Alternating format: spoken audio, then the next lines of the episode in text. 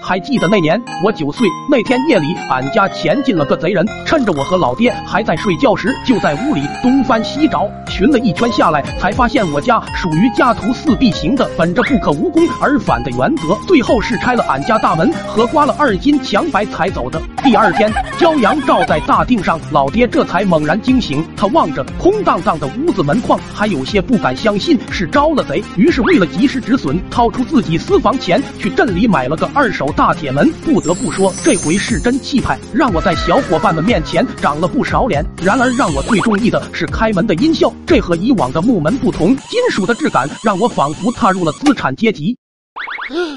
隔天，阿文慕名而来，是听闻我家换了个铁门，想过来看看。我本着装逼的原则，站在屋外，把门往里猛地一踹，预期中金属碰撞的快感却没有传来。一时间，我也有些疑惑，又纳闷的走进屋查看，结果就看见老爹整个人已经被镶进了墙里。凭借着多年的挨抽经验，我转身就开溜，老爹一个前扑就迎了上来，在我飞出屋的那一刻，又无情的把铁门推了回去。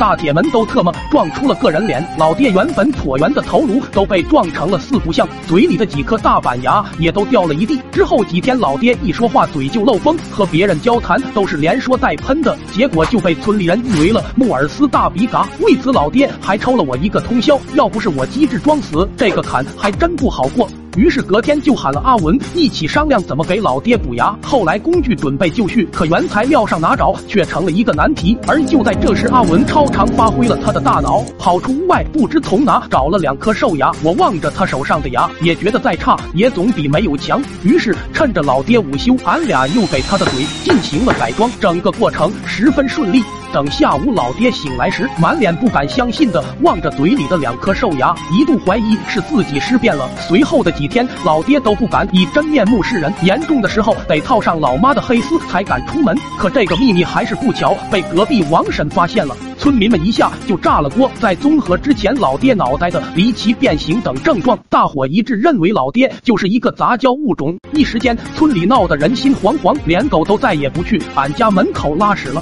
后来为了排除隐患，村长还请了打铁的师傅来把俺爹的脑型打对称。门口守着的就是六婶请来的拔牙师傅。当时我还在后山玩，就听村里一声声杀猪般的惨叫，顿着声音来到生源地，刚赶上六婶们在给老爹拔最后一颗牙。我一脸疑惑的向前问：“怎么了？怎么了？是我补的狗牙不行吗？这狗也没有吃翔的历史啊！”这话一脱口，在场的人都愣了。这一刻的老爹把所有痛苦都转化成了怒火，当场。给我上演了一个徒手掰牙，要不是后来村民们以为老爹是再次尸变给关了起来，估计我也得戴上假牙了。